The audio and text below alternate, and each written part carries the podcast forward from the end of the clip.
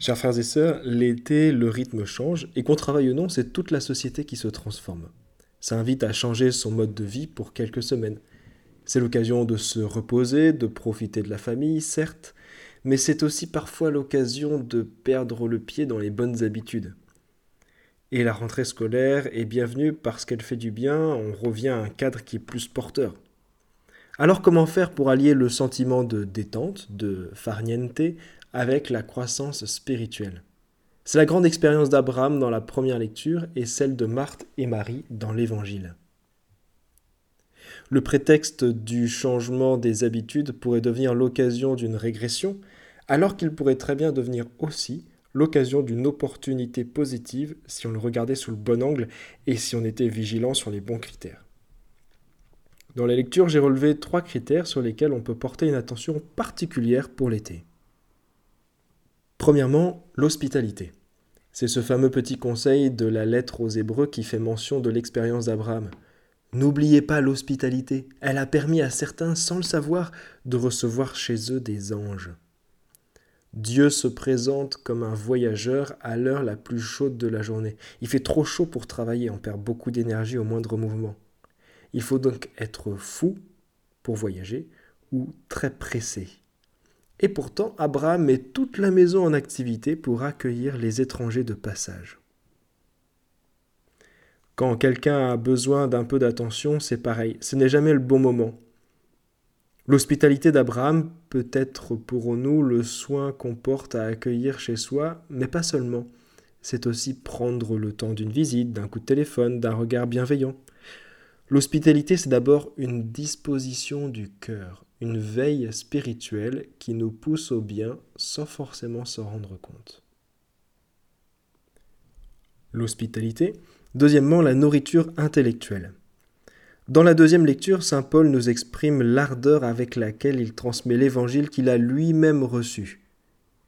Il a charge d'instruction pour révéler le mystère du Christ. L'objectif qu'il a pour ses ouailles, c'est d'atteindre la perfection dans le Christ. Même si, comme le dit l'expression, la perfection n'est pas de ce monde, on peut chercher à y tendre.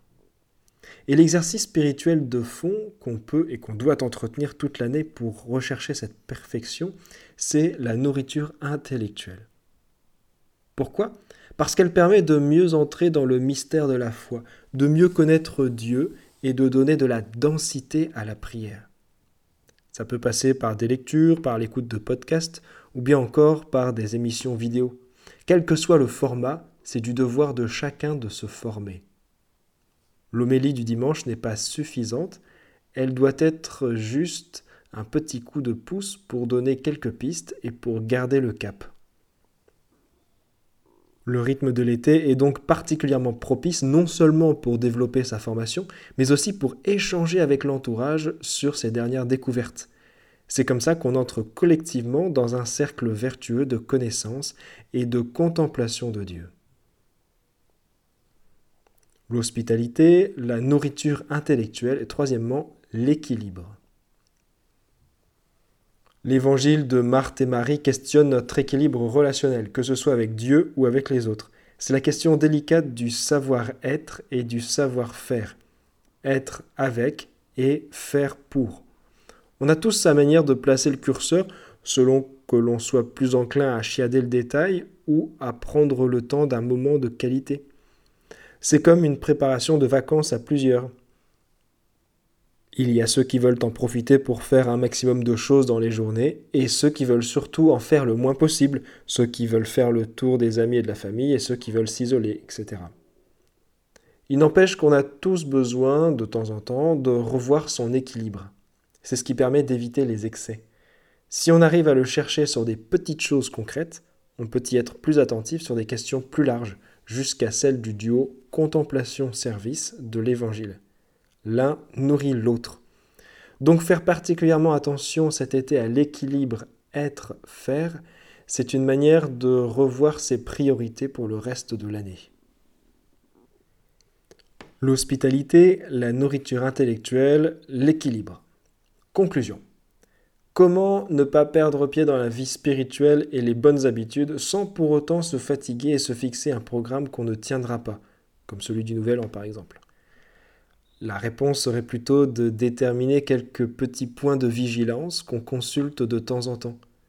Le but est d'assainir son rapport au temps pour garder le cœur ouvert à la rencontre des autres et de Dieu. Le changement de rythme et les imprévus sont importants pour se ressourcer, pour se renouveler. Malgré tout, ils doivent laisser un peu de place à la meilleure part dont, parle Jésus. C'est cette petite part qu'on lui réserve jalousement chaque jour sous des formes peut-être différentes. Cette petite part qui permet de garder un cœur disponible et attentif, qui permet de garder une certaine épaisseur spirituelle en toutes circonstances.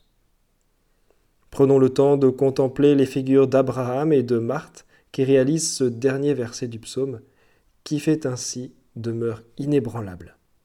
Amen.